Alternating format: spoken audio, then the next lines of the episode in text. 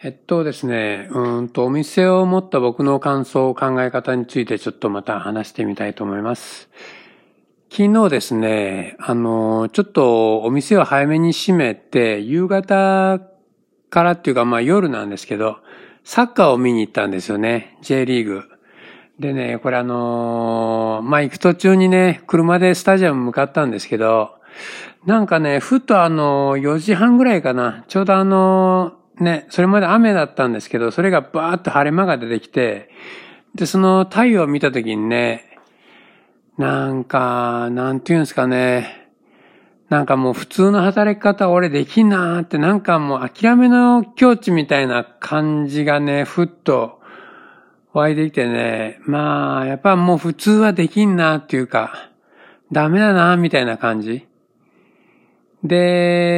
でですね、まああの、自分でやっぱりお店持つとね、まあいいじゃないですか。まあ自分で決めても、自業自得といえば自業自得だし、失敗してもね。やっぱりあの、なんて言うんですかね。で、まあ誰にもね、まあ誰にも文句言われないわけでもないんですけど、結構あの言う人もいるんで、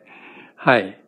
で、まあね、それはそれでまあ、しょうがないなっていうのもあるんですけど、やっぱりね、自分でお店持つと、なんかそれ自由に決めれるっていうのは、すごいありがたいです。